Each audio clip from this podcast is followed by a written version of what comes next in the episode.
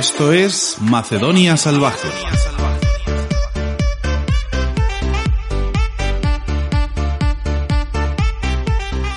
lo que genera es... Es terror Hola. horny. O sea, es terror... Hola, Vale. es terror horny. Entonces, pues digo, una caja Vale. de Hellraiser para niños. No sé si es el target, la verdad. Sí. Me da un poco de rabia que, Bueno, pues mm, que hayáis hecho esto, bueno, lo de lo que hacéis ya siempre, que es hablar según empezamos, sí. pero mm, esta vez, mm, por pura casualidad, he hecho el corte perfecto cuando ha bajado la música y me ha quedado clavado, ¿eh? Perfecto, era como perfecto. Y entonces nos hemos callado. No, no, no. Y entonces apareció vale, vuestras vale. voces en medio de una frase como Ah, siempre. bien. Genial. Y Bien. Eso es Esa es la intención. Así que estupendo.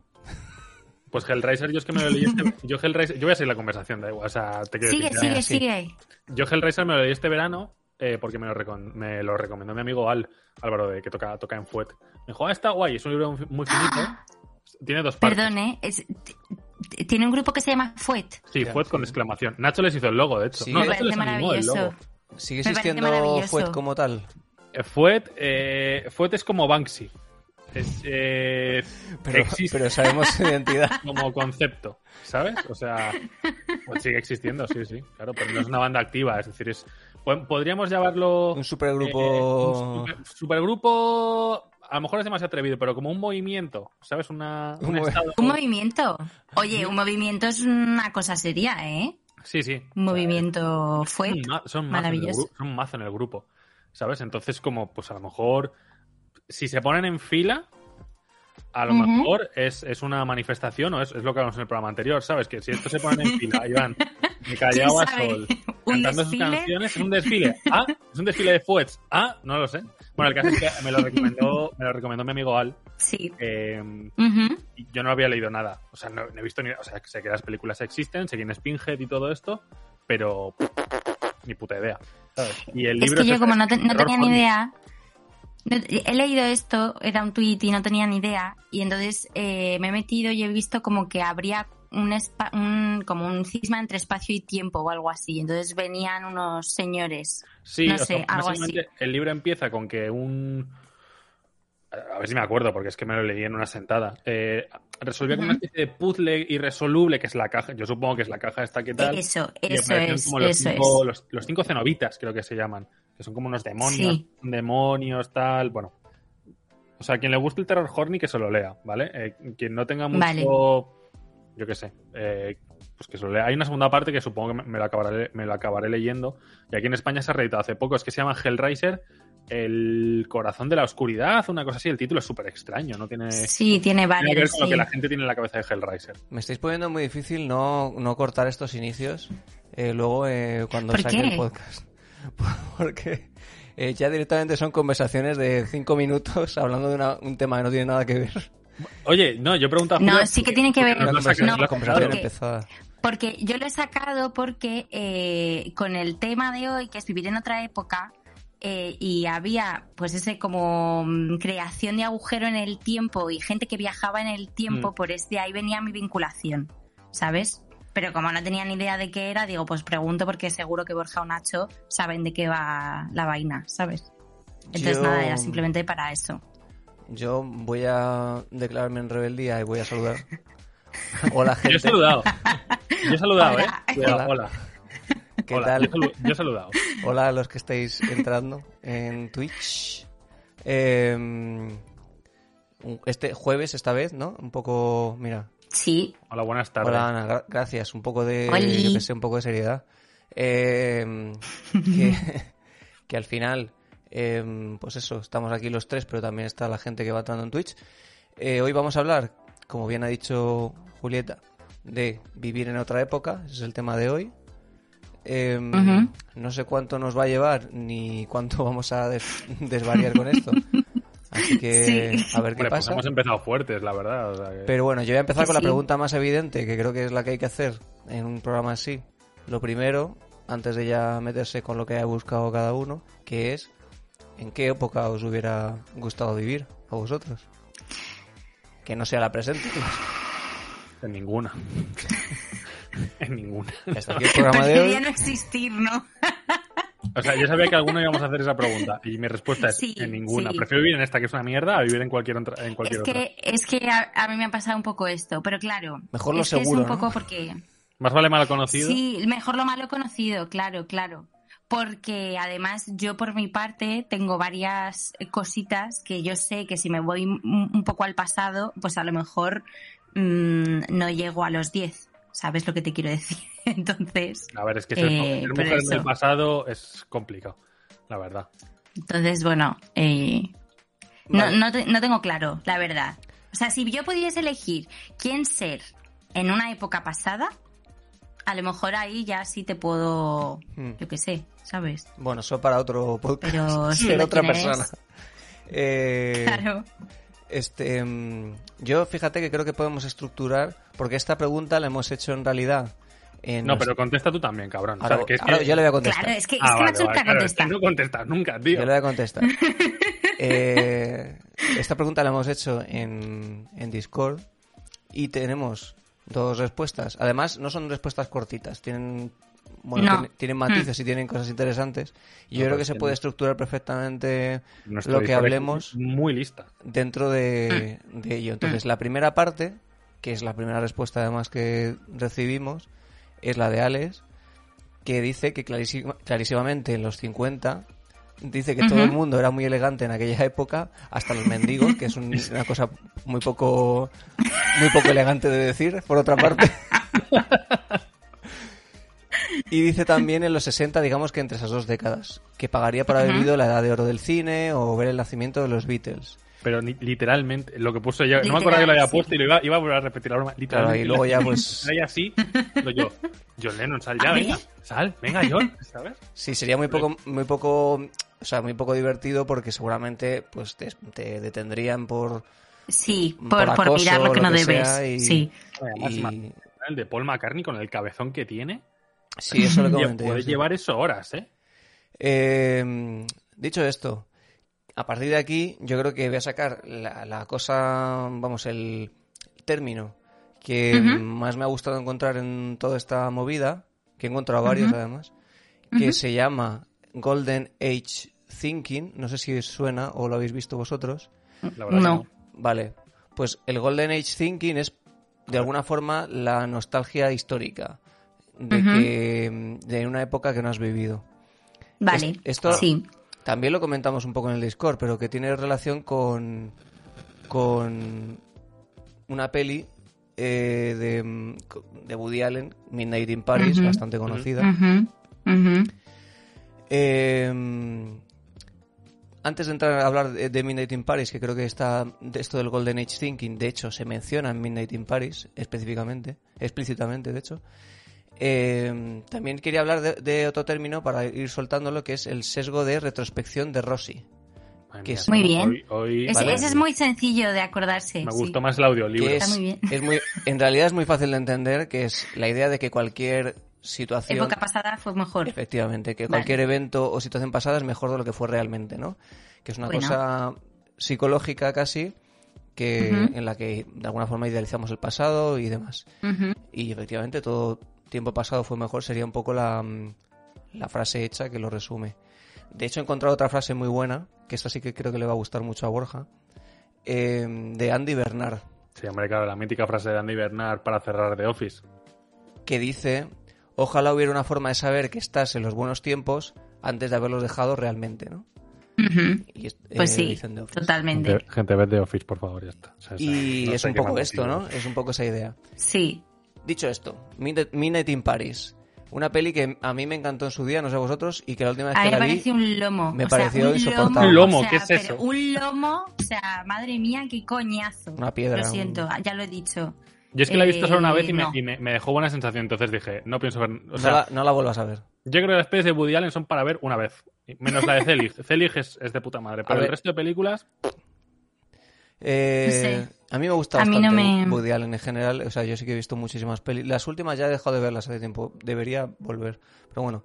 em, concretamente Midnight in Paris, eso. A mí me gustó también, me dejó buenas sensaciones. Y yo creo que gustó además en general. Mm. eh, cuando salió en su momento. sí. Y eso, la vi hace poco, creo que lo comentamos en, un- en algún podcast, y me pareció un trullo, básicamente. Vamos, me pareció... un poco pesada y sobre todo muy edulcorada, no sé. Pero bueno, que habla un poco de esto. eh, y además sí, parte- totalmente. parte además de una idea sobre esto genial en realidad, si lo piensas, que es coger a personajes que tienen esta idea del Golden Age Thinking, de eh, que mm, tienen nostalgia de una época que no han vivido y los enfrentas a esa época porque Claro. spoiler eh, para el que no haya visto Nunca Paris, es. eh, eh, lo que sucede es que el personaje protagonista eh, de pronto está en París y cada noche se mm, viaja, digamos, en el tiempo, por así decirlo, vuelve a la época, solo por la noche, por la noche, eh, cada noche, vuelve a los años 20, que es la época que a él le hubiese gustado vivir, ¿no? De alguna forma la peli, pues llegas a la conclusión de que es una... No, no, no tiene mucha razón. Que además la peli tiene un momento que estaba pensando cuando estaba haciendo el guion que me gusta mucho, eh, que aprovecha Woody Allen algo que ha hecho otras veces, que es hacer, hacer algo que le encanta, que, que también lo hace en Annie Hall, que es tener razón. y a quién no le gusta tener razón, claro. Claro, tío. O sea, sinceramente, no sé si hay algo mejor que tener razón, pero vamos, que yo sepa, no. Pocas cosas. Yo sé que hay una broma, la tengo ahí, pero no me sale de tener razón y casarte con tu hija, pero es que no me está saliendo. No, o sea, hay algo. Mucho Ay, mejor así. Sé que hay una broma. lengua, ¿eh? Sé que hay una broma, sé que la puedo conectar, pero ahora mismo. Macérala, macérala. O sea, no te Luego sé la decir. La voy a soltar, es vas a estar, Julia, de, de- de algo de porno, seguro voy a decir yo. Pues Woody Allen. Pero es comedia, no, es comedia hoy no. conceptual. Dice Claro. los- el concepto estructural del chiste, pero está desestructurado. Lo El chiste no lo hace. Como dos minutos pensando, rollo. Tengo que decir algo de Woody Allen que se casó con su hija. ¿Sabes? Y sé que hay algo ahí detrás, de- pero es que no consigo conectarlo, tío. Me, me frustra mucho eso. A, a lo que iba saliendo. es que en, en, en Midnight in Paris hay un momento que es muy parecido en Annie Hall. Eh, bueno, que es muy parecido, no, que también hace Annie Hall, que creo que hay paralelismo en, ese, en esa escena. En Annie Hall están, hay una escena que está en una cola del cine, ¿no? Woody Allen con, eh, con Annie Hall, de hecho, con... ¿Cómo, se- joder, Ujú. qué mal. Eh, ¿Cómo se llama? Yo lo de los nombres... em, Podemos llamarlo Annie Hall si quieres, ¿eh? Porque Sí, no llamarlo, o sea, Bueno, anyway, que está en la cola del cine él, ¿no? O anyway, Sí. si quieres Eh, también. Annie Hall tiene momentos que habla, habla, habla con habla con la cámara a Woody Allen y tal, ¿no? Creo que es en Annie Hall, igual es otra peli, me estoy confundiendo, pero creo que estoy casi seguro de que es a, lo esa. mejor es, a lo mejor es en John Wick, pero ya has dicho Annie Hall, entonces vamos a tirar por Annie Hall. De, de Woody Allen era porque salía él hablando, pero bueno. Que la cuestión es que dice, sale un tío detrás de él en la cola del cine, eh, hablando, en plan dándose de listo y en plan súper pedante y tal.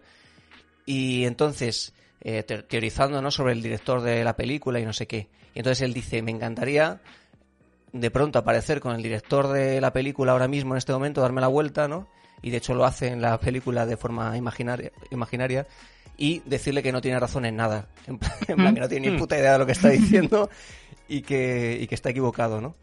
Y mola porque en Midnight in Paris hay algo parecido que lo hace recurrentemente, que es que no sé si os acordáis, pero hay un personaje que es Michael Sheen que, Sí. que les hace, es un poco también muy pedante, que va con la pareja protagonista, que es Owen Wilson y, mm, y Marion Rachel. McAdams. Marian Bueno, Marion Rachel Cotillard también. McAdams Sí, Rachel Ah, vale. McAdams es, su- es la pareja en el... en- es, pero es la prometida en el tiempo real. Eso es. Claro, claro. Y Luego está mm, eh, Marion Cotillard Marion Cotillard, que está en el 20. pasado. Pero mm, cuando va con Rachel McAdams están con este tío que les va un poco haciendo de guía por París, ¿no? Y les va contando cosas culturetas. Y claro, como él por la noche está viaj- viajando en el tiempo y conociendo a todos los artistas de los que está hablando el otro, pues le va llevando Ujú. la contraria porque él le pregunta cosas que se supone que se sabe, digamos, eh, historiográficamente, pero no son así, ¿no? Entonces mola porque es, tengo razón, porque yo lo he estado esta noche con, yo qué sé, con... Pero no tengo manera de probarlo. Claro, ¿no? no tengo manera de probarlo, manera. pero mm, en fin. Y me, me, me Esto- gusta. Esto también hay un capítulo, no sé si lo habéis visto, eh, de Emily Dickinson, la serie de Apple, que la protagoniza mm, Hailey Steinfeld, eh, que ella hace de Emily Di- Dickinson y hay un capítulo en el que ella viaja en el, al futuro, porque Emily Dickinson, no sé si sabéis que, bueno, poeta norteamericana, Mm. eh, que nunca vio sus poemas publicados en vida. Los guardó todos y entonces viaja al futuro y descubre que su casa eh, es parte de una universidad, la tienen guardada su habitación como cuando ella escribía y entonces se encuentra con Silvia Plath, otra de las grandes poetas norteamericanas, ¿no? Y precisamente es eh, un poco cómico porque pasa un poco lo mismo que tú dices, de pues que Silvia Plath le va contando cosas sobre ella misma que ella no puede eh, decirle, oye, no, que soy yo, no puedo demostrarlo, ¿no? Pero Mm, bueno, mm. temas de Pues mm, parejas, de cómo escribe y tal, y es un poco esto también, es, es bastante divertido. Bueno, pues esto sería un poco Annie Hall y esto del, del Golden Age Thinking, que se traduc- traduciría como pensamiento de la edad de oro, por así decirlo, ¿no? Que es algo que además es que me ha hecho gracia porque explícitamente menciona Alex lo de vivir la edad de oro del cine, esa edad sí. de oro. Y me hace gracia porque habla- hablamos además justo de Midnight in Paris en el Discord y le dije, creo que hay una palabra que define eso y precisamente es en Annie Hall ya donde hablan de esto, que era esto, lo que el concepto este sobre la nostalgia de un tiempo que no has vivido. Que luego hay gente, que esto es, es increíble, que luego hay gente que esto se lo toma en serio. Nosotros estamos diciendo, pues lo evidente, que, que en el pasado en general mm, se vivía, se vivía regular. Eh, pero hay unos que se llaman, bueno, que se llaman, tienen una web, This Victorian Life, que son una pareja de tíos, un tío y una tía, quiero decir, Que viven como... que viven como si viviesen a finales del siglo, o sea, pi- a finales del siglo XIX. Pero absolutamente fiel. Sí. o sea, Vale. se duchan menos, si es lo que estás preguntando. Son o sea, se, o lavan sea, con sí. cubos, o sea, Son otakus. Vale. O sea, es así. De hecho, eh, lo que digo, la web es This Victorian Life porque además tienen libros sobre, sobre su Sobre su forma de Ya, vida. pero mira, pero mira, si ya tienen una página web, no están haciendo honor a, su- a la forma de vida. Claro, es que a esto es lo que estaba Claro. yo diciendo. A esto me refería más que no lavarse y tal, sino realmente, pues es un poco como los Amis, ¿sabes? Sí, Eh, es un poco los Amis. Lo que pasa es que realmente, o sea, yo creo que lo llevan, a- o sea, lo del móvil, no tienen móvil, no tienen nada. O sea, yo creo que esto a lo mejor se, los ha hecho un, se lo ha hecho un colega, en plan, Vale. dándonos la web para que para vender libros y, ya está. Pero el resto, en principio, todo lo llevan a, a tope. Y efectivamente, bueno, yo estoy viendo que tienen vídeos aquí, un vídeo en YouTube aquí. Bueno, en fin. Eh, Encima su tienen- Hay gente tienen para encima todo, canal ¿eh? de YouTube. Encima tienen canal de YouTube. Estos tíos no sé son si es canal suyo o tienen un vídeo ahí puesto y tal, pero bueno.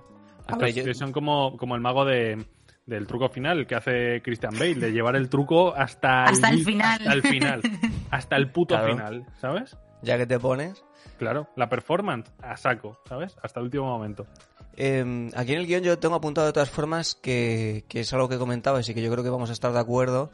Eh, De hecho, el título que le he puesto a esta sección del guion es El Festival de la Basura. Hostia. ¿Vais Eh. a hablar de vuestras series de Netflix? No, Vaya. casi. Eh, que es un poco todo lo, lo- bueno, pues básicamente lo mal que se vivía en Diane Keaton. Mira, gracias por el apunte. Diane Ay, Keaton. sí. Eh, Diane Keaton, Annie. Hall. Eh, si no recuerdo mal, Diane Keaton fue expareja, ¿no? Además de Sí. Bueno, Sí. O hija. Eh, bueno, ya se sabe que eso puede pasar en cualquier momento. ¿vale? Eh, no, es demasiado mayor para él. Eh, dicho esto, el Festival de la Basura es un poco eh, en todas estas épocas históricas que dice la gente, ay, a mí me gustaría vivir en el Renacimiento, ¿no? O, en la antigua. Roma o tal, que en el fondo, es- pues, evidentemente morirías de 25 enfermedades con 20 años. Claro. y, claro. y vivirías en un estado de asco y de mal olor constante, ¿no? Hoy busco- yo he buscado información de estas épocas, no sé si vosotros tenéis algo, pero, por ejemplo, Yo tenía algo, a ver si lo encuentro, te voy diciendo. yo he leído que, que en la antigua Roma, a ver, evidentemente el tema higiénico es, es uno de los grandes problemas. Porque, Hombre, es básico, sí. por lo visto, eh, se ha descubierto que en Pompeya, eh, bueno, por los restos arqueológicos y demás, eh, el tema de la basura como que mm, no, no había cubos y Era, eso. era heavy, Es- claro. o sea, pero ya no hablamos solo lo de... de- cojo la mierda y la tiro por, por el balcón o Sí. la dejo en la que la calle, restriego por sino que directamente Que tengo basura en casa y ya está. hay gente que O lo sigue haciendo, ¿eh? los youtubers. No, lo de tirar la mierda por el balcón. Hay gente que lo sigue haciendo. Los- eh, bueno, Yo tenía que una la, hay, vecina que lo hacía. hay que que esperaba que, congelan, pasases o para sea que- tirarlo, por lo menos. Hay un Sí. capítulo, hay un Aquí. capítulo del, de El fin de la comedia, la serie de Ignatius Ujú. Farray, donde donde habla de esto, bueno, pasa esto, un vecino, no sé qué, lo de tirar la, No, no, la bolsa de basura por la ¿eh? ventana y demás. Era una señora mayor que vivía en un tercero o en un cuarto, en la calle donde vivíamos antes, y siempre la veíamos porque además la tía lo intentaba hacer cuando no pasaba nadie para que no la dijesen nada. Hmm. Pero toda su fregona y todas su sus cosas, por lo menos tenía eso, la decencia de esperar a que pasases, porque imagínate que te lo tira y te cae todo encima, Claro, ¿sabes? cuando Te lo llevas puesto. Cuando has O sea- dicho tenía la decencia de esperar a que pasases, pensé que decías, está esperando a ver si hace Diana con alguien. Claro. No, es no, esperaba que pasase, esperaba por lo menos. Pero claro, le decía señora y ya le daba lo mismo. Pero a lo Señora. mejor es una Señora. estrategia que tiene ella para, para que no se metan con ella. En plan, oye, yo te respeto. Es que justo ha vuelto a pasar Ana, entonces yo, ya que, ya que pasa y voy a saludar, hablando con, con que gente. no sé cómo te de, eh, ¿sabes? Que quede muy, muy tal, ya, pues, aupa ahí, Mándale un WhatsApp. y- está en el chat, ¿sabes? Así, Habla Ana, con ella por el chat, lo normal. Claro. Eh, hola Alberto. Eh, bueno, lo que decía, que, mm, que igual la señora esta lo que hacía era tirar la basura así y además espera, a lo mejor esperas a que espera que estés por ahí pero lejos para que para que tú lo veas y pienses no Lo me la ha tirado lejos, pero si me meto lo con de- ella igual algún día me ataca sabes así sí, que no, eso seguro, eso seguro. Lo de lejos tampoco esperaba tanto, ¿eh? era un poco como mm, mm, distancia prudencial y ya, ¿sabes? O sea, no, no esperaba mucho. Pero bueno, eh, pues bueno, cada uno tiene sus costumbres. O A sea, mí no realmente sé. la, la gente que dice que le gustaría vivir en otra época, a mí lo que me da es ternura. Porque esa misma gente es la misma gente que dice, bueno, imagínate vivir en, en, en The Walking Dead. Ya, Es como, claro, es que Ya. tú te crees que estarías en el grupo de Rick cuando tú serías el Claro. primero que el, el- el primero Esta en es la palmar, cosa. ¿sabes? Esta Tú es la serías, el, cosa. zom- tú serías el zombie del pozo. Pues en los 50-60, lo mismo. Nosotros somos los putos pobres. ¿sabes? esto es Nosotros muy- seríamos los No, que no lo represal- Claro. represaliaría, por ejemplo. ¿sabes? Esto es un poco Represa- como lo de ¿Represaliaría? Ujú. ¿Me han dicho? Sí. muy bien. Represa- Represaliaría. Represaliaría. Represaliaría. Sí. Sería que Franco iría por nosotros. Ya está. ¿Sabes? O sea, ya está. Seríamos Eh, los vagos y maleantes, ¿verdad? Claro, eso es. Pues yo sí, o sea, te iba a decir, me recuerda un poco a lo típico que, que, que dicen eh, los fachas. Iba, iba a cortarme, pero voy a decir los fachas. No, no, dilo. No, Em, hombre, no te cortes. De esto de un poco de oh, la, la, la, mm, época dorada de España, el imperio, toda esta mierda, ¿no? En Ujú. plan, ¿Y quién te ha dicho a ti que ibas a ser aquí el puto Cristóbal Colón, ¿no? Claro, Claro. es que yo esto... Y, para empezar, También- que la- el 90% palmaban ahí en el, en el barco, pero bueno, que eso es otra. Es que esto a raíz, porque luego lo, lo comentaré un poco más extendidamente, pero claro, mm, realmente si tú vas a contestar en serio esa pregunta y vas a decir esas cosas, realmente está muy vinculado al privilegio que tengas ya. O sea, claro, Sí, claro. Si, eres, si eres rey o eres de la nobleza o la aristocracia, pues evidentemente, dices, pues yo me voy a la Edad Media, claro, pero si, si no, pues a lo mejor es lo que dice Borja, que es un poco ver, mm, inocente decir estas cosas, esto ¿no? está quedando un poco. Parece que nos estamos Pero- metiendo con la respuesta de Alex, que, es- que No, gracias a Dios no. nos, nos ha respondido y, y que también tiene su gracia esa parte de pensar qué época, en qué épocas eh, te hubiese No, interesado sí. vivir al margen de lo evidente, ¿no? De todo esto Yo, que estamos hablando. yo, yo luego os comento la chapita, que ya sabéis, chapita es Julia, eh, marca de la casa. Eh, luego os comento porque he encontrado dos acepciones distintas. O sea, mm, una teórica que habla de dos tipos de nostalgia. Mira, Alberto, ha dicho una, bueno, co- Alberto ha dicho ahí. una cosa muy interesante en el chat. Ser inquisidor en la Edad Media, dice. Claro, pero mira, en vez de Claro, coger y decir, claro, ojalá vivir en el claro. Renacimiento y decir, no, no, yo quiero estar en la Inquisición. No es- Claro, o sea, no asumo que voy a ser rey o duque, no, no, quiero ser, claro. quiero estar en la puta Ya. Inquisición. Y ya sea ser verdugo, o cura, o lo que sea. Pero ser, vale, pues bien, cosas, ¿sabes? Claro. A. Pero claro, Que la te gente, aseguran, la gente ¿verdad? no Te va a decir- aseguran. La gente no va a decir, "Va- ojalá ser panadera en, en la Francia del siglo XVIII. Pues no, pues evidentemente no vas a decir eso, porque seguramente murieses, joder. Ojalá pillar la tuberculosis con 15 años. Qué Claro, bien. joder, ¿sabes? Ah, ah, no, wow. eh, los hombres de hoy en día ya no se meten en... Es que hay un vídeo en TikTok de un tío diciendo los hombres de hoy en día ya no se meten en aventuras y, el fo- y la foto que pone para demostrar la- las aventuras en las que se metían los, los hombres de antaño era el desembarco de Normandía. O sea, Ah, es sí, como, es claro, toda una vaya, aventura, joder. sí. Como si fuese el vivo el bolsón a ir a tirar a, una aventura, ¿sabes? Me mola mucho, me mola mucho la respuesta de Alberto porque además hace mucho contraste con la respuesta que hemos tenido en Discord de Olaz, o una Sí. parte de la respuesta que es que decía, eh, aparte de otra parte de la respuesta que seguramente comentaremos después, La Sí. parte de la parte de la aparte de la parte de contratante de la segunda parte, que, que igual eh, la época de la Inquisición, pero ella para ser bruja, dice, mm, Claro. ¿Ves? para ser bruja y liar la parda. Claro. O sea, serían Claro. enemigos, en realidad. Lo que pasa es que el tema de las brujas probablemente mm, serías lo mismo que eres hoy. Lo que pasa es que te verían como una bruja, ¿sabes Sí, lo que quiero decir? O sea, ya que estás, O sea, ponte con la brujería si a tope, si me ¿no? dices Porque que hay magia, vas a acabar de puta igual. madre. Claro, claro. Mira, a mí me hace mucha gracia y a, y a mí, a raíz de lo de los conciertos, nos ha pasado un montón que se nos acercan No, sa- no sabemos por qué en los últimos conciertos venían gente de 40 años y decía, "Oh, a mí me flipaba Nirvana, ojalá vuelva a los 90 con Nirvana. Y yo pensando, José Manuel, José Manuel, escúchame, tú en los 90, tú con Nirvana, tú, estarías mu- muerto por una adicción a la heroína. Tú estarías con una sobredosis ya. de heroína. ¿Qué cojones dices? Ojalá tener un grupo como Nirvana, pero si Kurt Cobain vivía enganchado a los putos opiáceos del dolor que te... Ya. ¿Sabes? O sea, no, Es que favor. yo esto es algo que también estaba pensando, que os quería comentar a ver qué opináis, que yo creo que, y sobre todo también se da mm, en, el, en la cultura audiovisual, ¿no? Pero también en la cultura pop, que creo que hay mucho de eh, nostalgia estética. Más Sí, allá claro. de viajar en, o sea, Pero mira, viajar eso es lo que he otra dicho, época, eso es- vivir en otra época, es no- nostalgia del el look. Sí, el- Pero el eso es lo que ha dicho Alex ¿no? en, Discord, de hecho. Mm. ¿Sabes? De, mira, lo tengo aquí además. Eh, Ay, perdón, Alex, pues no te, no te he leído. Clarísimamente en los eso. 50 todo el mundo era muy elegante en aquella época. Sí, Hasta los mendigos. Sí, lo hemos Sí, dicho al sí, sí. principio. Claro, por eso, Sí, por eso. sí. Que es, es como un Eh, precio, la- lo idealizan por ese lado y que también al cine le ha servido mucho, yo creo, todo en esto. Mira, la cultura tío- visual eh, subraya mucho esa idea porque cuando quieren hacer algo nostálgico, bueno, me da igual, aunque- aunque, aunque sea algo de época, evidentemente ya hay una Claro, es ide- que- idealización y una idea solo estética de esas Es que te iba a decir, hay un, el, un- el género de época, que es que ya es un Mm. género, Mm. ¿sabes? Yo creo que tiene mucho que ver con eso. pero mira, eso, eso ¿sabes a qué me ha recordado? A toda la movida de Peaky Blinders y lo que hizo Vox en plan Totalmente. vistiéndose de señoritos de campo y decir Viola o de Peaky Blinders. Es como, pues los Peaky Blinders eran en su mayor gitanos comunistas. ¿Qué dices? Entonces es como pues una propuesta absolutamente vacía, pero completamente vacía. Bueno, vale, pues, pues, pues ok, pues yo qué sé, bro. No sé. Mm.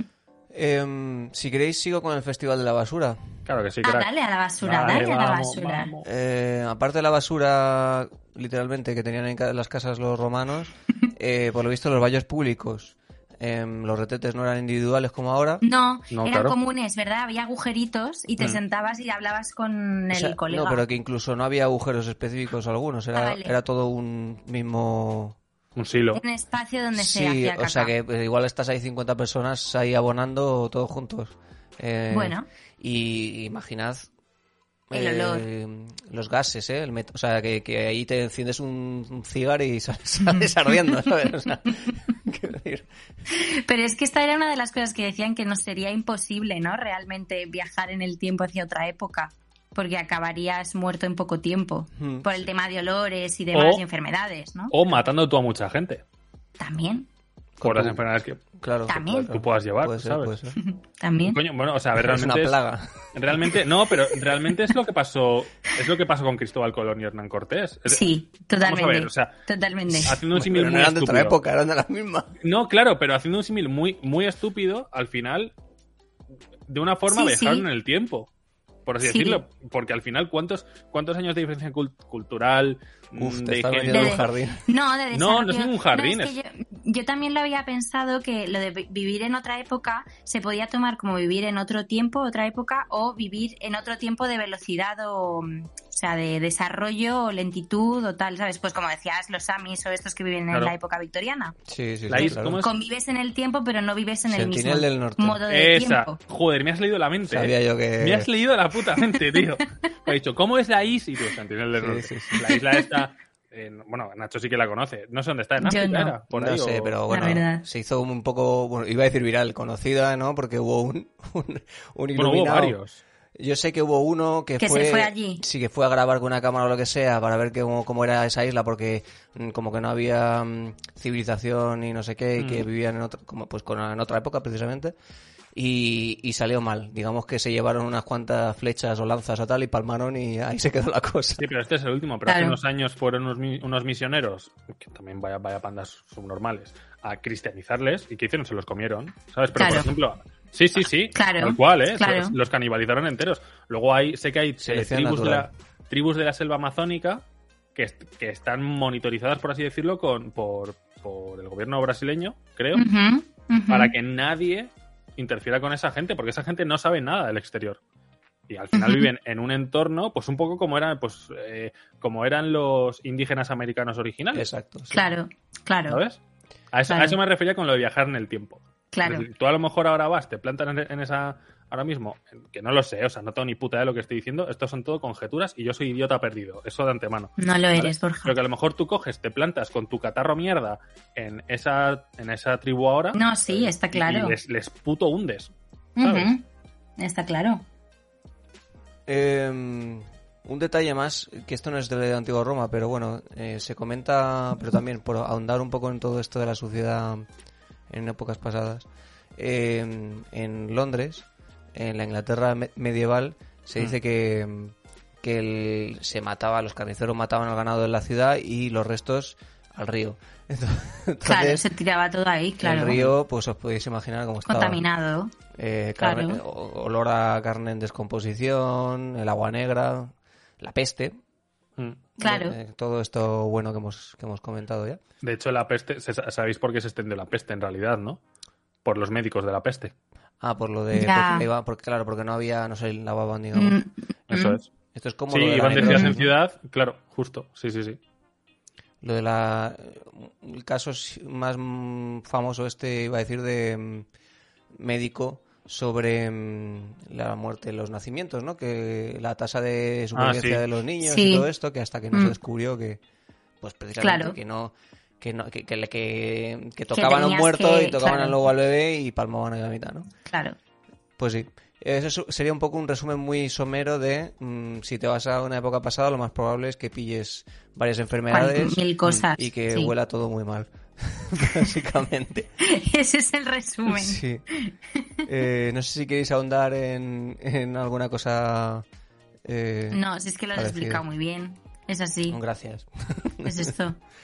Eh, por responder yo a la pregunta que no he respondido que he hecho al principio. Es verdad, se Ah, nos había claro, olvidado. si es que eres muy listo tú, ¿sabes? y que además voy a hilarlo con la respuesta de Olach.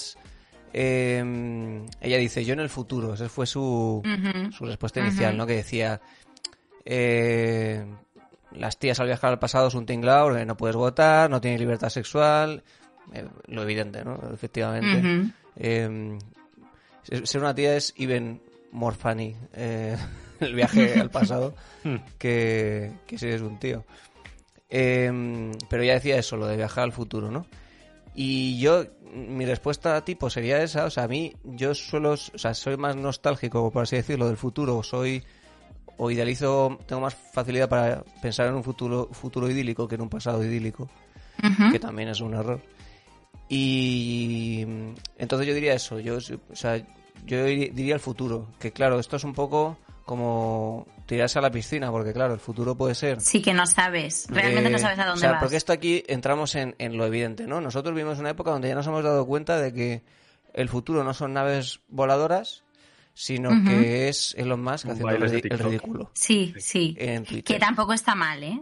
O sea, quiero decirte. Bueno, claro, o sea, yo hay- hay días- voladoras y esto, pues hay veces que dices, oye, pues ni tan mal. Yo sinceramente, ¿Sabes? ayer leyendo lo de las noticias estos de FTX, que son los de una moneda cripto, Los de Bi- Binance, ¿no? sí, que lo iban a comprar Binance y al final no, que han palmado miles de millones de dólares, la verdad es que yo estaba como un cochinillo en una charca.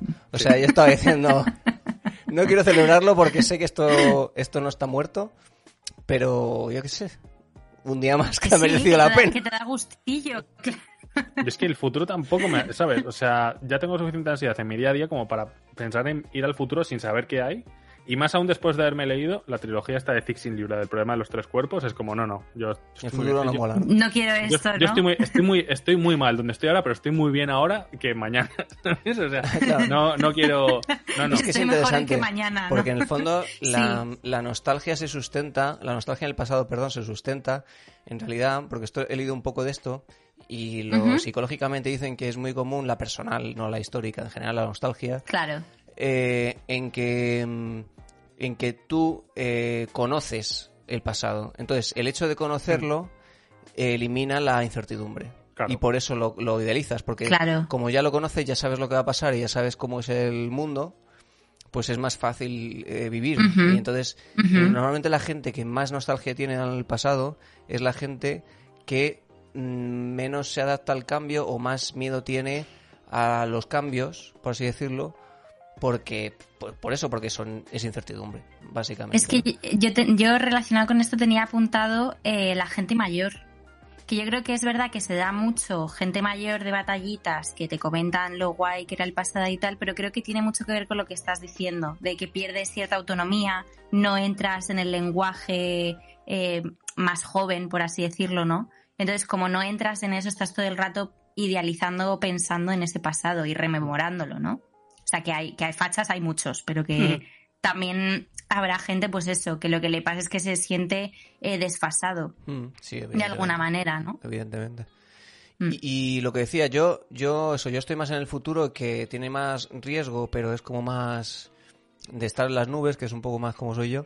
Y, y aunque lo que dice Borja, sé que en el fondo seguramente irá al futuro y sería un desastre. Un poco como lo que pasa en Transmetropolitan, que es otra cosa, otra serie de la que ya hablamos. Uf, Y que trata muy bien además este, este, este tema con, con esto de que pues la gente que ha estado un poco como en Futurama, ¿no? Que se meten en, un, en una cacharra para criogen- criogenizarse y aparecer mil años o no sé, 200 años después.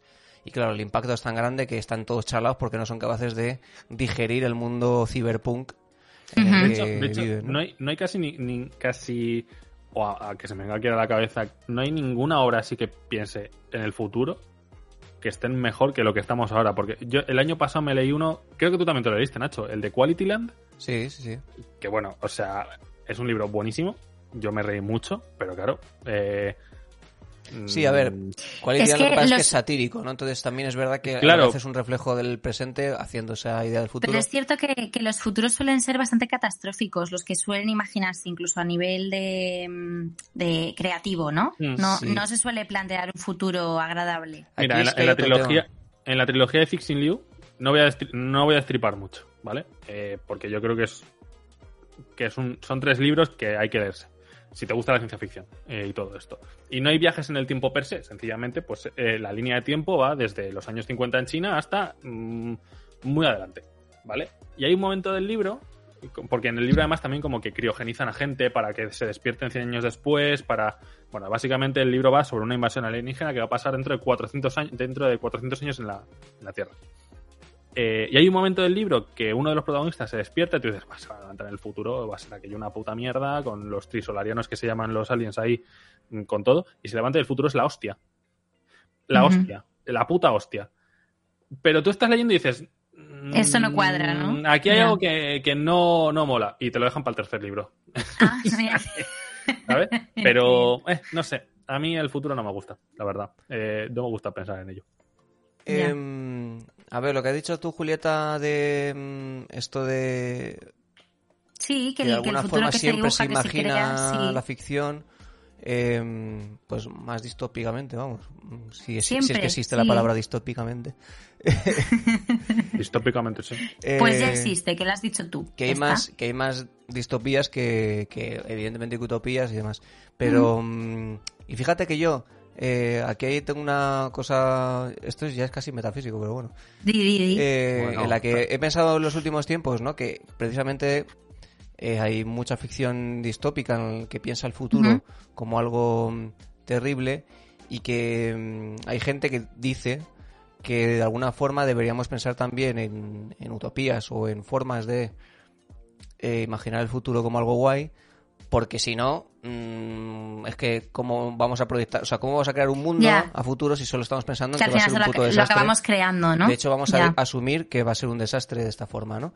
Pero, recientemente, eh, Mm.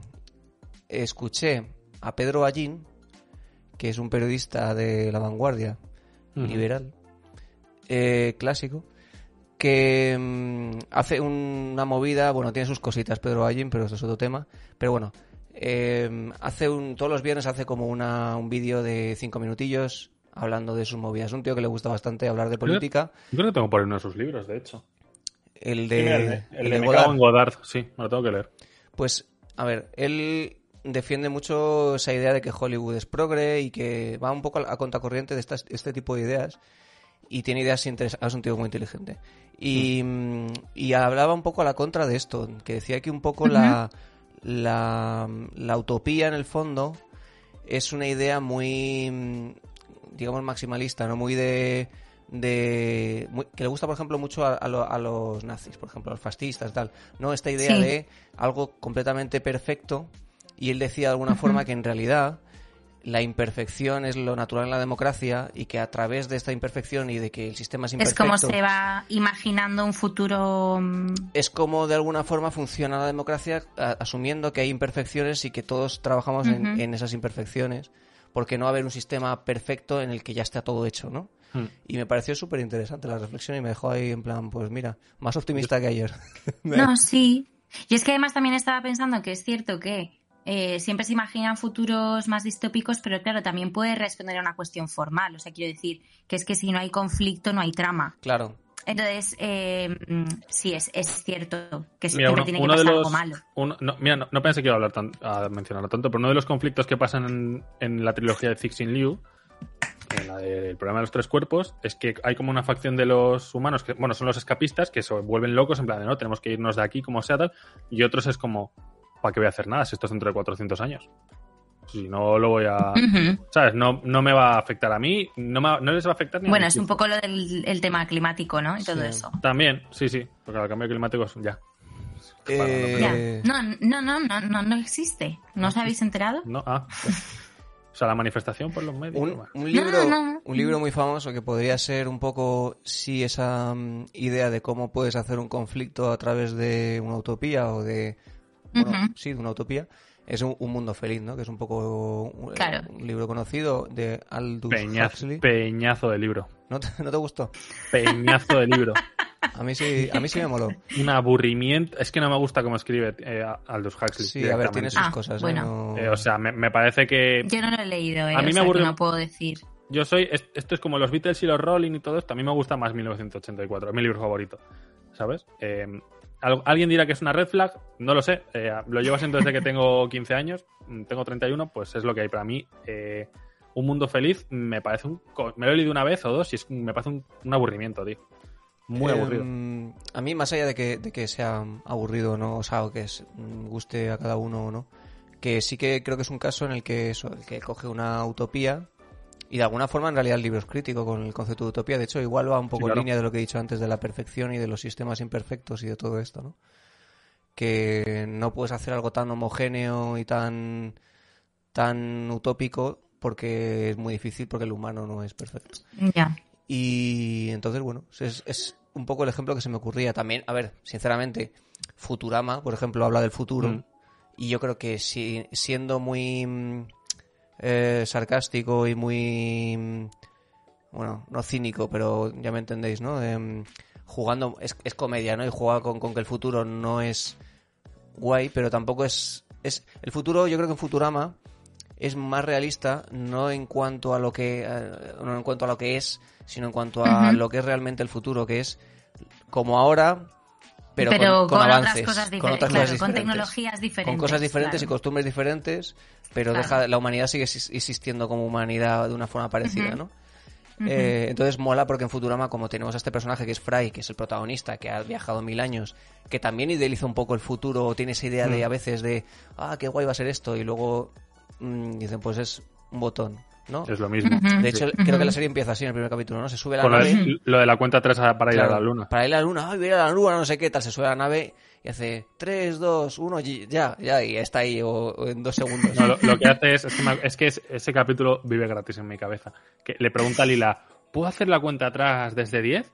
Y Lila, eh, sí, empieza a Fry, 10, 9, 8, 7. De repente llegan y hace 6, 5, 4, 3, 2, 1, ¿sabes? Y ya están en la luna. Eh, pues bueno, eso. pero es, es- está guay porque al final, claro, tú lo, él lo pensaría desde el presente y piensas que es guay, pero en el fondo te está quitando parte de, esa, de ese disfrute, ¿no? De lo que pensabas que iba a ser. No Claro. sé si me explico. Está, está chulo. Pues eso, eso es un poco la movida de mi respuesta sobre qué época viviría. El futuro, ha quedado claro. Eh, no sé qué más tenéis vosotros. Tengo personajes que viven en otras épocas. Venga. Ah, bueno, yo tengo uno. Bueno, perdón. ¿Tú, ¿Quieres decir tú el tuyo? No, no, eh, yo estaba pensando, es que además no me acuerdo de la serie. Pero espérate.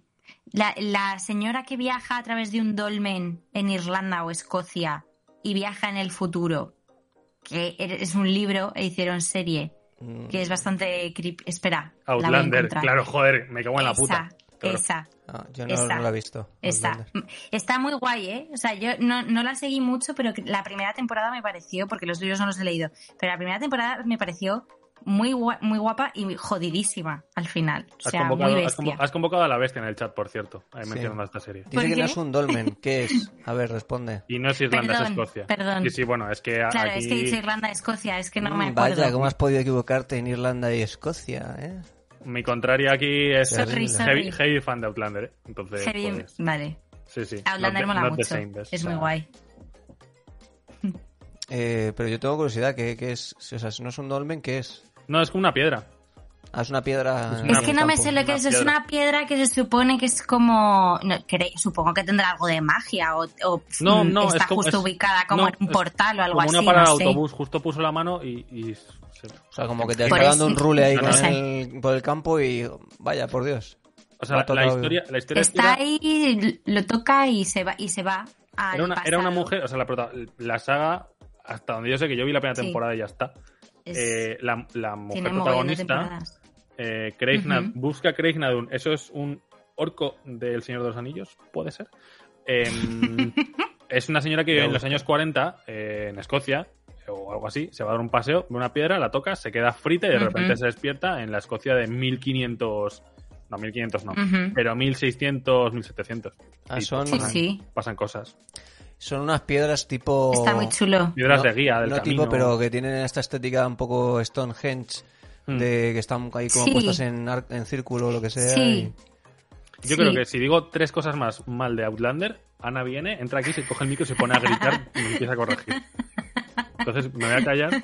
Cuando la revolución jac- jacobita, pues, pues eso, así que no. y, pues, pues ahí lo tenéis. ¿Cuán- ¿Cuánta información Pues de pronto, de pronto de... Recomendada, está, está muy guay esta, ¿eh? Está muy chula. Pero tiene más, tem- tiene más temporadas que tiene como seis o siete. Es una serie Larguísima, y sí, no se ha- sí, sí. y creo que no se ha acabado. A ver si aquí No, no, la, no, no, no. a ver si aquí la señora de Neutral puede hacernos fact checking. Seis temporadas y se ha acabado. Ahora tienes que empezar a hacer preguntas eh, difíciles, en plan... No, no se ¿Cuántos minutos tiene el capítulo 3 de la temporada 4? Lo peor es que su madre te lo diría. Ana no, pero Bueno. su madre sí. Sí, Eh, sí. Cada uno tiene sus, sus aficiones. Total, total, claro. ¿Qué yo personajes tengo- Perdón? Borja, porque es que te, tengo- te hemos- te hemos cortado completamente. No, no pasa nada. Yo tengo. Vamos a hacer que tengo dos y una saga. ¿Vale? Vale. El primero, ya más es inevitable. Es inevitable. Bueno, a día de hoy, dep- depende de cuando estés escuchando el podcast, ¿vale? Pero uno de ellos, Kratos, el protagonista de los God of War, más aún con los nuevos. Ujú. Estoy jugando al segundo. Eh, ahora, en cuanto acabe, voy a jugar. O sea, básicamente- perso- personajes de personajes de otra época, simplemente personajes de otra época. O sea, no... Personajes que viven en otras épocas. Al Ah, vale, final, vale. Kratos pasa de, de- de la mitología griega, por así decirlo, de la época griega, Ah, vale, de ya te, repente. ya te he entendido, vale, vale, vale. ¿Sí? Sí, porque, ¿Más o sí, porque que no te había entendido bien. Sí, porque ahora los juegos nuevos, para que no conozca la saga, Kratos era de la, lo que decías, de la mitología mm, griega, El efectivamente. dios de la guerra, el dios de la guerra después de matar a Ares, eh, hijo de Zeus, tal no sé qué, se ¿Ares? carga. Ah. Eh, sí, bueno, a ver, básicamente Kratos mata a todo el, parteo- el pan- panteón de dioses griegos. Es un juego muy ¿Sí? divertido y muy, muy eh, educativo. Sí. Yo aprendí, escúchame una cosa, eso, es- eso no es broma, ¿eh? Yo aprendí- Mitología. yo aprendí más de mitología, o me, inter- me empecé a interesar mucho más por la mitología griega, porque a mí me gustaba mucho la egipcia, a raíz de los God of War. El God of War 1 a lo mejor me lo he pasado 14 millones de veces en la Play 2. Es muy bonito aprender a base de matar. Es Bueno, un- tío, cada uno aprende como puede. Bueno, eh, mientras enganche. Woody Allen aprendió lo que es el amor adoptando a su hija. Ahí está, ya lo he dicho. Bien. Ya lo he Ha dicho. entrado bien, ha entrado bien. No, bien, eso Te entra bien, te entra bien. Eso, Eh, a, Woody Allen también le entró bien. Eh, mira, otro personaje que Espera, además... espera, espera, espera, no, Ah, vale. me gusta lo de Kratos, que, em, que no, no hemos explicado en realidad lo que, lo que le pasa a Kratos. Porque Kratos en, en estos nuevos juegos, en esta nueva saga, ya no está en, No, en no está esta mitología, en esta mm, época, y es ahora, ahora está, bueno, está la mitología eh, nórdica, Nórdica, ¿no? Con- sí, en el panteón de los dioses, pues Odín, Thor... Efectivamente. mm. Y con esta un poco saga un poco más madura, podríamos decir, de alguna forma. Sí, definitivamente. Sí, porque al final la, la trilogía original de God of War es lo que se llama un hack and slash, que es apretar botones, matar mucha gente, y en este no. Además, este tiene como un ritmo mucho más pausado. Kratos es padre, no por Sí, primera vez. O sea, pero... madura me refería más a mm, narrativamente, ¿eh? quiero decir que Ah, sí, más sí, allá sí, de claro. las tollinas, sigue habiendo tollinas y, y violencia mansalva, Yes. pero eso, que tiene una, un- un... Tiene mucho más calado y mucho más pozo todo que la primera trilogía. Bueno, y que van a ser dos juegos, ya está. El que ha salido Sí, ayer, la- lo- eh, ya está, acaba la saga. juegos. Y... mm, mola. Y no sé qué... Eh, ah, sí, que hablando de videojuegos, de hecho, eh, una época muy de... O sea, una época, una saga muy... Igual te la estoy pisando, que es lo que ibas a decir. No, sé. vas a decir Assassin's Creed, ¿verdad? Sí, claro, una saga muy de, Ah, de es estos verdad. Assassin's Creed, ¿no? Mm. Que, mm, que además entraría perfectamente en vivir otras épocas, porque realmente no son viajes en el tiempo lo que haces en el juego, canónicamente. Es otra cosa diferente. Canónicamente, no, porque lo que Lo- estás haciendo es impersonar. Impersonar existe. sí, Claro. bueno. mm, revivir, Mm. digamos, los recuerdos de Sí. eh, antepasados tuyos. Sí, Y Sí. entonces de esa forma es el- la excusa argumental para hacer videojuegos en, en diferentes épocas, específicamente para que Ubisoft haga 18 videojuegos al año. De... No, ya de Assassin's No, eso, eso antes sí, pero ya no tanto. Sí, se han frenado un poco. Y a mí me ha pasado un poco lo que dices tú, Borja, con el God of War, que mm, yo he aprendido bastante con Assassin's Creed. De hecho, Claro. en Yo Francia... bueno, el- joder, el Assassin's Creed 2, que es todo en Florencia y todo esto, vamos, yo me eh, bueno, en, sí, era en Florencia, ¿no? en- Una de las sí, bueno, es, es Florencia. una de ellas, está Venecia, está Florencia. Yo cuando fui con mis padres a Florencia, pues yo creo que me acababa de terminar el, Está el Roma segundo también. juego. Claro, yo sabía que era cada cosa, Claro, pero, pero porque ya había, porque ya, porque ya había estado. visto, sí, sí, sí. Claro, encima yo me acercaba a mi padre y le Ujú. digo, te escalo esa puta pared. Te escalo esa puta pared porque sé exactamente dónde poner ¿Dónde hay que poner la pie". mano? Mi padre, ¿qué cojones dices? Y yo, no lo sé, pero es una catedral, que tal, tal, tal. Y le iba, le iba Y tu padre te, te salvó la vida, efectivamente, ¿no? Mi Ese padre, día. mi padre me dijo, eres bobo. Y yo, sí, Estabas pero intentando más- agarrarte y dijo, "Ah, espera. sé más que tú, sé más que tú del Duomo. ¿Qué pasa, crack? ¿Sabes? Eh, pero, pero es así. Además, es que Te puso en tu sitio. me, me- me puso, vamos, me dijo, cállate. Eh, luego, lo- la verdad es que los. Precisamente esa saga, la de Assassin's Creed, la, la, la saga de Ezio, que es como la segunda saga, que es la trilogía esta del 2, el Brotherhood y tal, está súper, súper bien eh, eh, documentada. Porque Todas, además yo creo que en general, eh, a partir de ahí, a partir de ahí están bastante bien documentadas, yo creo. Yo creo que a partir del. A partir del Black Flag empiezan como, bueno, vamos a hacer. Vamos a dar hostias y. Yo es que he leído, No, no porque estén mal documentados los, los nuevos, sino porque es que el segundo está muy bien documentado, que tenías tu propio menú dentro del juego, por si querías informarte de qué era cada cosa. Con una, o sea, una descripción Sí. súper bien, datos muy exactos y todo esto. es que de hecho lo que iba a comentar es que no sé qué cuál de los Assassin's Creed, pero sé que sí que salió una noticia cuando salieron, eh, cuando salió esta entrega, de Mm. que en Francia, porque Ubisoft, que es la que hace El los Unity. juegos, es, es francesa. Assassin's Creed Unity. que en Francia eh, estaban usando el juego de forma, habían hecho una versión del propio juego Mm. eh, para, para estudiantes, para, Sí. pues eso, porque tú puedes hacer un, un walkthrough de estos, un por el o sea, Palacio de Versalles. andar por, ahí- por el escenario que ya estaba sí. creado, porque ellos, el trabajo que hacen Tocho además es eso de, de irte a la ciudad y reconstruir cómo, se, cómo eran todo- en la época y todo eso.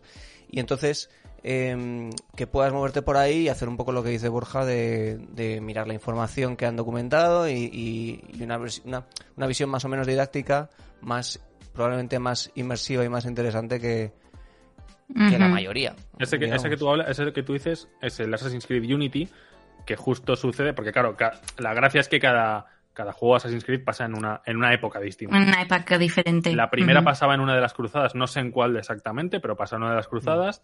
La segunda pasaba durante todo el Renacimiento italiano, aparecía Leonardo da Vinci cuando era joven, todo esto. El tercero era durante, si no recuerdo Revolución mal, Americana. la Revolución Americana. El cuarto durante la época de los, durante la era de los, de era de los piratas. Y Unity, por ejemplo, es el La Revolución Francesa. es en la Revolución Francesa, justo. Yo ese no lo jugué, ese juego salió muy mal Yo sí al jugué. principio, con muchísimos bugs. La gente lo puso a caer de un puto guindo y luego me han dicho que está de puta madre. Yo lo Eh, jugué tiempo después y mm, no está mal. Es cortito, además, está bien. Sí, pero luce además muchísimo. Sí. Es decir, que la Este recreación de esa ciudad es increíble. Y, y la, el parkour eh, Hmm. que haces estéticamente, yo creo- para mí es el que más he sentido que está haciendo, o sea, el más guay, el, como el más que está fino. haciendo de verdad. Sí, sí, está muy chulo. Pero los bueno, dos últimos que han salido, bueno, los tres últimos, o sea, han, sac- han sacado los tres últimos que han salido, que no los han visto ya año a año, ha sido uno en, el- uno en Egipto, en Egipto, que que es una, además puedes Ese es el que yo conozco. es una época pasada muy guay, por cierto, que es la que me entraría casi dudas de decir voy, ya sé que moriría, pero ahí sí que hay mucho misterio, entonces ahí es como, hostia, Yo, Sí. ¿sabes qué me pasa con esa época? Que después de ver la momia no quiero ir a Egipto. Joder, tío. No, no, no, yo vivo traumado por la momia de cuando meten la mano Con en un los agujero. escarabajos. No, no, no, no, yo Egipto no, no lo piso. Pues para no, mí no, lo no, peor no. de la momia eran los escarabajos. Qué miedo. Que por cierto, el Fraser ha dicho que si le proponen, si están animados a hacer otra de la momia, él lo hace. Hombre, joder, Hostia, Que vamos. estaría muy guay. Yo la vería seguro. Que estaría muy guay. Yo también. Eh, Pues eso Assassin's bien. Creed es, Esto una- es una buena saga, la verdad. Pero yo traía una, un personaje que además, por cómo acabó su arco, hubo como cierta controversia de si se hizo bien o, se hizo- o si se hizo mal, que es el Capitán América del MCU, del Marvel Cinematic Universe. Mm, sí, claro. Para quien no lo recuerde, el Capitán América, eh, es decir, Steve Rogers, era un personaje que era de los años 40, Segunda eh, Guerra se. Segunda Guerra Mundial, se congela salvando el mundo y le descongelan, pues depende de los depende si estás leyendo los cómics o si estás viendo las películas, pues en- o en los 90 o en el- Ahora, los 2010. básicamente, ¿no? Eso es, justo. Entonces, a mí, claro, y el capitán, el- Steve Rogers se tiene que acostumbrar a vivir en la época de ahora. Es más, en. ¿Cuál era? En Soldado de Invierno, puede ser. Que empieza y tiene como Sí. una lista de cosas que, se, que tiene que fichar de la época actual. En plan, pillarlas, ¿no? Entenderlas Sí. y tal para... Pero dependiendo de cada país, esto es cierto, ¿eh? dependiendo de cada país en el que se estrenó, esa lista Ah, cambiaba. Claro. Entonces, pues por ejemplo, creo que en la Sí, que lista la de. localizaban, ¿no? Sí, justo. En la lista de Estados Unidos creo que aparecía eh, Kurt Cobain o Nirvana, cosas así. En España no me atrevería a decir, ojalá fuese. Camela, Camela, ¿sabes? O sea, la que se avecina. Aquí no hay quien viva, ahí vamos. Pablo Motos, Pablo Motos. Pablo Motos, los Lunis, ¿sabes? Cosas Pero así. Imagínate explicarle al hormiguero a alguien de los años 40. Bueno, te vuelves loco, te- pero te vuelves loco. Yo, a mí no me gustó cómo acabó lo del Capitán América, la verdad. Eh, porque me parece que todo. ¿A las pelis te refieres? Sí, el cómo acaba su arco. Spoiler, ¿vale? Aquí, territorio spoiler. Capitán América. A mí tampoco me encanta. el Capitán América vuelve con Peggy. O sea, consigue viajar a través en el tiempo otra vez y vuelve a los años 50 con Peggy. Yo lo vi y dije, entiendo que le das a tío. este final, eh, lo entiendo perfectamente, pero a mí me da pena que al final todo el arco del Capitán América consiste en un tío completamente fuera de su tiempo, lejos de la persona que más quiere, intentando acostumbrarse a su nueva vida de, oye, pues es que hay que pasar página y hay que seguir. Y otra cosa que lo siento, pero eh, me resulta como súper incómoda la relación que le hacen con, la, ni- sobrina con de la Peggy. bisnieta, la Es que- sobrina, es, que muy raro eso, sí. Resulta un poco. Es no raro, es sé. raro, es muy raro. Yo fíjate que yo No pensaba sé. que ibais a decir que no gustaba el, el sucesor, que a mí no me gusta en absoluto porque Ah, bueno, a mí no me gusta nada. pero Creo que es un actor- Porque tú eres un racista. Porque soy un racista, claramente. Cero Y iba a hacer el carisma, chiste porque pensaba que hablar de eso y iba a decir, es un racista. pero- No, no, no, no. A mí, yo es que como sé que al final lo va, va a ser el soldado de invierno del Capitán América, pues me da igual, la verdad. O sea, no. Eh, yo, yo, el, el tema... ¿Tú crees? Yo, sí, sí, seguro. Seguro, seguro. 100%. El Vamos. tema, el tema es que eso, el actor este me parece que tiene muy, muy, muy, muy poco carisma. O sea, que hace de Sam Wilson, dices, ¿no? Sí, y... Madre mía. Y entonces, mm, uf, se me Y hace, que se va- se me y hace que bola haciendo su personaje. Y es que Sí. Sebastián Stan tiene mucho Claro. carisma. Claro. Efectivamente. Y está quedando súper Claro, racista además, ¿eh? Porque es un poco como que el, el negro... No, porque. Sebastián está, no, porque no está quedando racista porque Sebastián Stan es rumano. Entonces, estamos. Bueno, estamos- ya, es rumano, no ha quedado nada racista el comentario. Como es rumano, no es racista. Menudo crack. Yo tengo un amigo negro. Espectacular. No es racista porque es rumano. Joder, y mal, tío. Bueno, pues ya está. Cuando, sea famoso, cuando seamos famosos, nos, nos va a pasar factura esto. Hostia. Van a hacer un no. Macedonia out of context en Twitter. Bueno, Twitter sí sigue No, existiendo, a lo mejor en Mastodon. y- Porque lo bueno es que lo, no, pero lo bueno es que lo decimos en el momento. Ya está. Pues esto es así, pues ok. Luego nos reímos, como ninguno Nos somos rumanos ni nosotros negros. mismos y ya está. Igual. No pasa nada. Pues es- el Capitán América a mí, a mí no me gustó como, como lo cerraron. A mí Eh, tampoco. A mí o sea, tampoco. yo entiendo. Yo también te quiero decir, o sea, entiendo el rollo que tenía que pasar el escudo, por así decirlo, que su arco ya se había completado, pero me parece que es desandar un camino del personaje que se habían dado bastante bien. Mm. ¿Sabes? Mm. Encima, ¿qué cojones? Mm. ¿En qué película era? Creo Mm. que de hecho en el Soldado de Invierno, que se encuentra, que está con Peggy. Peggy está en el. Está en el. Iba a decir en el vejestoriómetro, pero no es el vejestoriómetro, es en la residencia de ancianos. por estás, ahora con el tren del hype. Dios mío. Eh, mejor. Tú, tú dilo todo, tú dilo todo, no pasa buah, nada. Es esto, es como, así. esto es como Así el último directo, que hubo, un momento que yo dije, yo no puedo seguir. O sea, Es el momento de no, no interrumpir a Borja. Hay que, tiene Contadme, que decirlo todo él. Pues, pues eh, eso, estaba ahí, estaba ya, lo que se dice, chupando la tapa del yogur Peggy. Y dices, ah, bueno, joder, se ha reencontrado con su amor de juventud. Un, po- un poco, un poco como, un poco como en Interestelar, que se encuentra su padre con la hija y es un poco raro. Mira, como Woody Allen, ¿sabes? Cuando se encuentra con su hija y dice, coño, pues vamos a Adelante. ¿Sabes? Entonces, Sí. es, es raro. Y luego sí, la relación con su hija, con su nieta, que no es su nieta. Es que es, como- es que es repugnante, es eh, lo siento. o sea, poco es muy horrible, sí, repugnante. de- Es decir, yo entiendo gente joven, guapos, tal, pero es que es su nieta, o no, ¿sabes? Que alguien le pare, que lo siguiente es, Sí. Es que le plaque. No, por Dios, no me plaques, por favor. Bueno, y ya luego, la última mención, la última mención que tengo es Sí. de la puta mejor serie que ha hecho España jamás. A ver. A ver. Jamás. El Ministerio del Tiempo. Ah, uf. Pero eso sí viaje en Ah, el claro, tiempo, Es ¿eh? verdad, es verdad. No, ah, Es bueno, verdad, es claro, sí. Que tú Ah, bueno, pero es cosas de viajes en personaje. el tiempo. Es personaje, Ah, vale, es Ah. personaje fuera de tiempo, sí, sí, sí. Alonso, Alonso Entre. Ríos vive en, en nuestra época y era un era uno que luchó eh, en el pasado y no sé cuándo. Ya, Declaración de Borja González, fan del Ministerio del Tiempo. No, en Flandes, en Flandes. en el En, pasado. en Flandes, en Flandes. En otra época. ¿En Flandes? Me ha encantado. No, yo no ¿no? lo sé, es que me río, pero, pero Es que no porque no visto, sé la frase, ¿no? Luego está- dice Joder, es que hace un montón. ¿Sabes qué pasa? Yo Que no hace, un visto hace montón que no la vi y la cuarta temporada es tan mala que me cabreó un montón.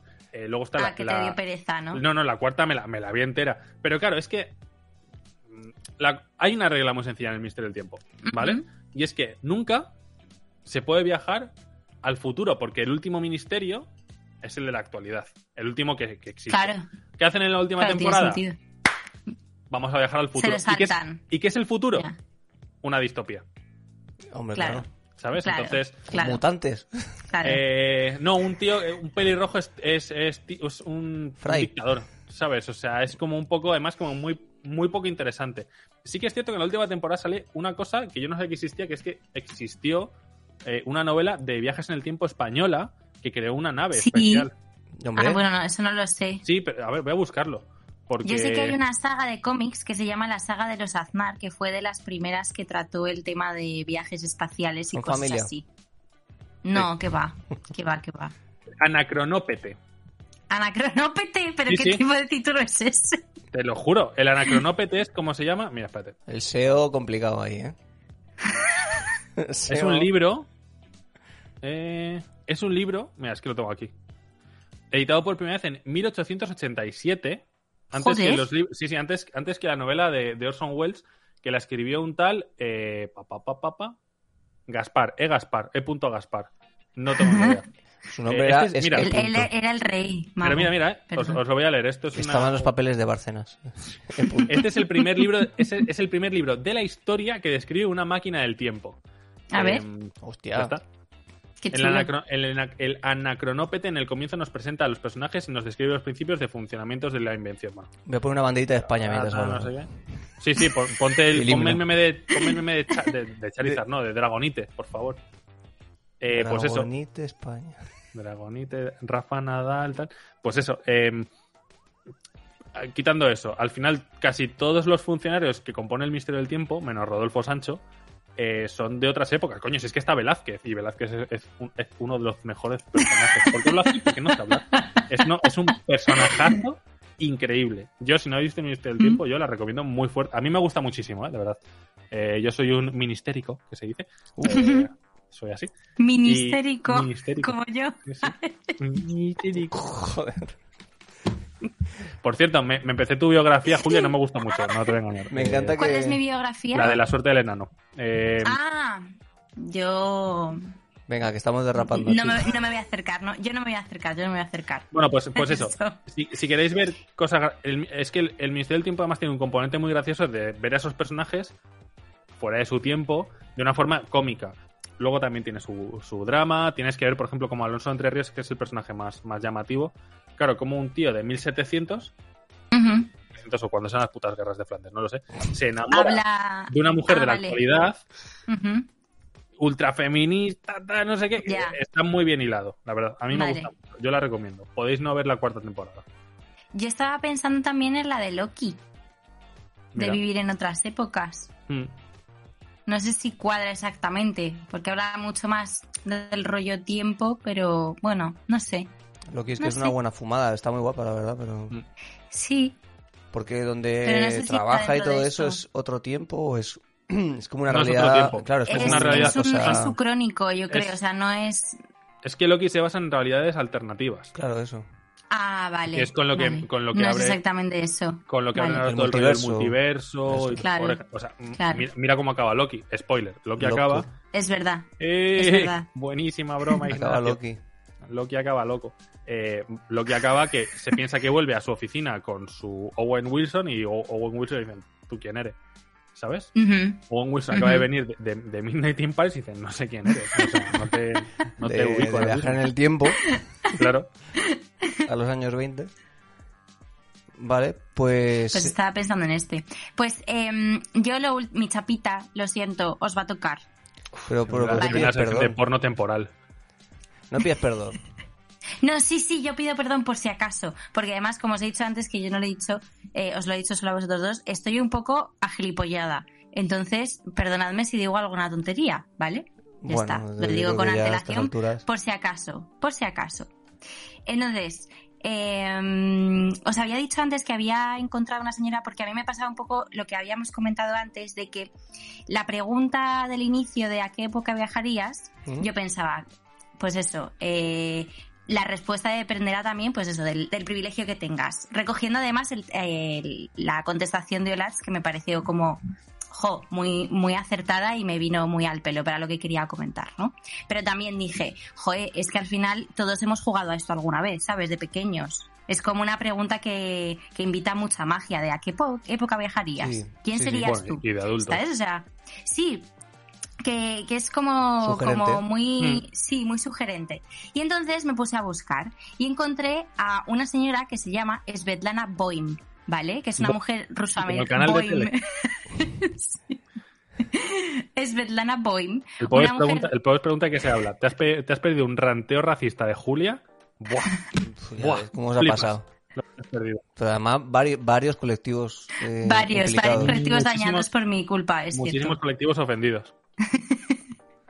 Bueno, pues esta mujer rusoamericana, que también es teórica cultural, profesora de literatura eslava comparada y tal, tiene eh, un libro que se llama El futuro de la nostalgia, publicado en 2001, ¿vale? Y explica, entre otras muchas cosas, dos tipos de nostalgia, ¿no? Que ella encuentra. El primer tipo sería nostalgia restauradora, que pretende devolver un tiempo pasado mitificado y enaltecido al presente, ¿no? Eh, todos, claro, todos podemos pasar, pues eso, nacionalismos, etc. Y además también hace una, eh, reflexiones interesantes en cuanto a monumentos y determinadas arquitecturas, que eso también me parece bastante chulo. El Valle de los Caídos. Y luego, la segunda... me encantan los, los pies de página de, de Borja, serían, Claro. mediante la voz. Es eso. Soy los anexos Eh, del tarot. claro. Y la segunda sería la reflexiva, ¿vale? Que recuerda el pasado, pero reconoce todo un camino de cambio hacia el presente eh, y sirve también como catalizador creativo, ¿no? Y no, no, nunca busca esa restauración. Por eso, mm, al, al comentar estas dos posibilidades, que no es que estamos diciendo que cuando respondían en el chat era como algo que Esta vaya segu- tontería. Claro, esta No, es que segunda es, un poco como cuando un músico dice Claro. que se- en su inspiración es Led Zeppelin, ¿no? Que dices, bueno, vale, que Bueno, cogí- bueno, cojo cosas del pasado, ok. pero es la Pero- forma que tengo de hacer cosas yo creativas ahora. No, y, y sobre todo como dos tipos de anhelo, músico, ¿no? cuando un músico me dice Di. que su inspiración es Led Zeppelin, digo, Bueno, ah, que tú también robas. He dicho Led, he dicho Led Zeppelin por, por irme un poco lejos. Que Nirvana, también hay me cosas igual. menores. Mola. no, no, no mola. Sigue, sigue. Entonces, Oye, por yo favor. con todo esto, no, no, no, sí, sí, por eso es que no sé cómo hilarlo ahora mismo. Pues la te lo he dejado Eh, no, facilísimo. ¿eh? con todo esto, con todo esto, eh, Algo de quería Woody Allen hablaros, está ahí, eso, que- no, quería hablaros de una persona a la que eh, atraviesan eh, todos los ejes de discriminación. Digo esto porque ya decía antes de que si mm, tienes una postura de privilegio, pues escogerías con más acierto una época u otra, pero si eres una persona, por ejemplo, que, pues como decíamos antes, tiene enfermedades, eres una persona racializada, etc., pues a lo mejor se te complica un poco contestar esa pregunta, ¿no? Entonces, esta mujer es la primera eh, poeta gitana polaca en publicar eh, su poesía. Sí, la verdad es que ¿Vale? polaco es una O putada. sea, Es una minoría en No. sí misma. Es una minoría en sí misma. Pues, no, pero era la época de eh, tras la Segunda Guerra Mundial, Ah, polaca, en, esa gitana. en esa época era peor. pues ser polaca, ser Claro. polaca en esa época era una putada, la verdad. Claro, pues eso, pues por eso. A ver, Entonces, depende, depende de qué, de qué bando cogieras. Eh, ella no podía elegir, pero... No, ella no, ella claramente no. Eh, se llamaba Bonislava Vas, eh, bueno, Encima, también del colectivo de nombres, de nombres ¿A dónde vas? complicados. Eh, ¿A dónde vas? Sí, Bratislava, ¿a dónde vas? pero, pero lo bueno es que le- el- mm, realmente era conocida como papusa, ¿vale? Que eh, la No sé qué traducción romaní es muñeca, papusa, papusa es fácil.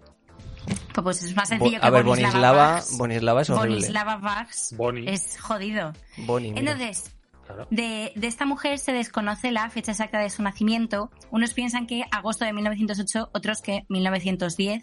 Eh, pero bueno, pertenecía al clan gitano de los Vax y aprendió a leer y a escribir. ¿Qué pasa? Me hace mucha gracia porque estás diciendo Vax poniendo la misma cara todo el rato y el mismo gesto. Vax. Porque es que cada vez que, ¿sabes qué pasa? Que tengo en el guion el, el nombre puesto y claro, cada vez que lo leo es como, dilo, Mira. dilo bien, ¿no? Yo he puesto en Google para informarme sobre esta señora. Di, Banislava. papus. Como no sé cómo, cómo Bo- es la Bonislava. Bonislava Vax. Claro, como no sé cómo es el apellido, he puesto bags de bolsas y No. directamente Google me lo cambia por su- su- se muestran resultados de Bratislava Bags. No. Claro. Entonces, yo creo que es un personaje que, te acabas de inventar.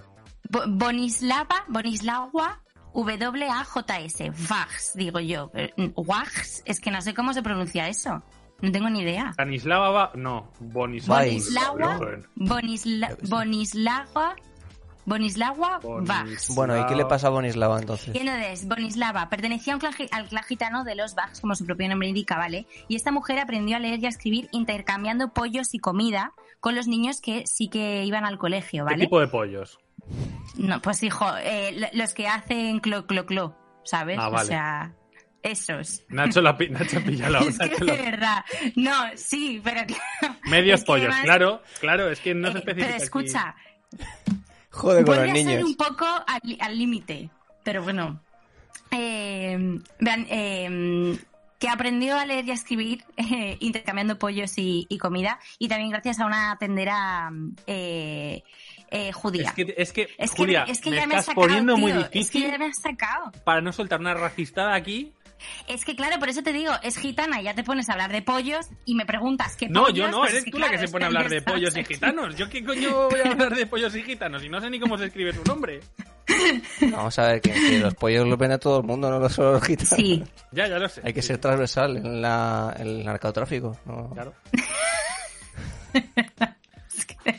Nos van a cancelar tan Bueno. fuerte, tío, es increíble. bueno, eh, a los 16 años la casan con Dionisi Vax, que este podría ser el... Diony. No, el... Hombre, no, se el, llama el- Diony. el Woody Allen del momento porque era el hermano de su padrastro, ¿vale? Y era un arpista que le sacaba ¿Cómo? 24 años. O sea, que es su tío. Su es que su, su Tiastro. tiastro, sí. Por eso digo que podría ser Woody Allen el del Woody momento. Allen del momento. Está bien hilado, la claro, verdad. ¿Vale? Solo que Woody Eh, Allen la adoptó primero y luego... se- Bueno, En este caso, en este caso ni eso. Eh, junto a su marido y a otras 13 personas, Papusa, pues, eh, forma parte de un grupo musical, ¿vale? Ella era cantadora, bailarina, violinista y también recitaba. Tiempos de- después de su boda, que aquí viene, yo creo que de las partes más interesantes, el clan de los Vax acoge a otro. ¿No ves cómo llama mola cada vez que dice Bugs? Es lo mejor. a veces más, más exagerado, ¿sabes? Vax, Sergi Fikowski, ¿vale?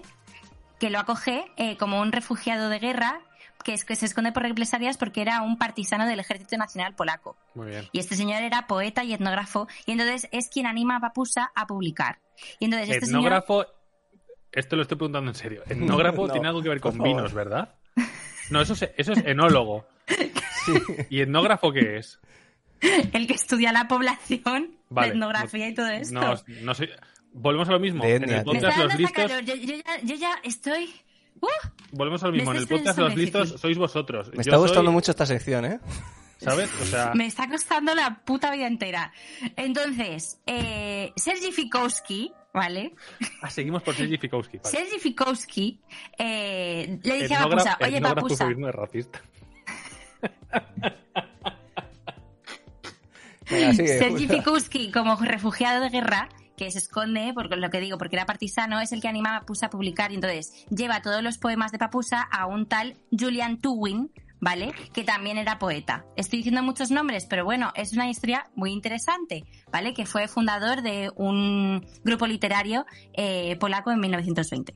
Pero el caso es que es a partir de 1950 cuando la figura de Papusa empieza a entrar en el debate literario del momento y qué pasa que lo que parecía que iba a ser eh, un hito para ella resulta que es una maldición porque todo el clan la rechaza. La, la pegan, la escupen y de todo, Por- ¿vale? Porque interpretan por publicar, porque ella cuando publica y entra en el en el mundo literario, ella lo que publica son sus poemas que son de una raíz más popular y lo que habla es eh, pues de la vida como gitanos, de su Mm. cultura, eh, bueno, Pensaba que igual tal- le pegaban por ser comercial, en plan, ha publicado, se ha vendido, No, se ha vendido el capital. No, el caso es que. El caso es que con el paso del tiempo, por lo visto, el, el gobierno polaco, en, a partir del 64, obliga a los gitanos al sedentarismo. Y entonces ellos interpretan que Papusa está de alguna manera colaborando con el gobierno por publicar y tener contacto con ellos, ¿no? Y entonces la rechazan. De hecho, hasta el final de sus días, eh, solo tiene eh, conversaciones con su hermana y con, con su tiastro mm, marido. ¿Sabes? Todo el resto, pues, o sea, escupen, la pegan. Sí, la escupen, la pegan y de todo. O sea, es terrible. Pero, eh, como digo, es una figura bastante importante y la traigo a colación porque eh, es verdad que tiene cierta parte de nostalgia de esa vida mm, eh, gitana, no de esa vida nómada, de esa vida en los bosques, eh, de ese conocimiento natural y todo esto, pero desde el punto de vista reflexivo, no desde el punto de vista de quiero volver, porque mm, al final es eso, como ha dicho Las, si le preguntamos a Papusa eh, a qué época querría volver a vivir, pues probablemente ella también diría el futuro, ¿sabes? Porque mm, vaya vida se pegó la pobre mujer. Esto me recuerda Entonces, un poco bueno. a, mm, a esta gente que dice lo de quiero eh, yo no necesito nada, ojalá viviésemos en cuevas, ¿sabes? Y yo sí, no, te, total, te querría ver yo en la cueva, sí. Es que de hecho, es que de hecho uno de los temas con lo del sedentarismo que se estaba comentando antes, por lo que están un poco, bueno, un poco mosqueados, no, que se mosquean muchísimo con ella su clan, es que ella eh, de alguna manera no escribe todo de acuerdo a las ideas políticas del gobierno, pero sí de vez en cuando hace algún poemilla un poco, pues eso, Uy, tirando hacia esas ideas. Era un poco refor. No, y por, lo, y por lo visto lo hace para tener un lugar en el que vivir en invierno. Porque claro, hay que pensar que... Ve- Vaya vendida. Pues, Vaya vendida. entonces, bueno, ¿Qué? Solo Pero por, bueno. solo por sobrevivir. solo, solo por tener una casa, ¿sabes? Entonces, bueno, pues eso, recomiendo el que es esta edición de Papusa, El bosque mi padre, que es de Torremozas, ¿vale? Que es una editorial súper chula de poesía, para quien quiera acercarse. Y también hay una película eh, polaca que, que es bastante bonita en cuestión de imágenes. A ver si la vi, no está en filming. Se llama Papusa, sí. Hombre, Sí, por señor. supuesto. Evidentemente. ¿Por qué será?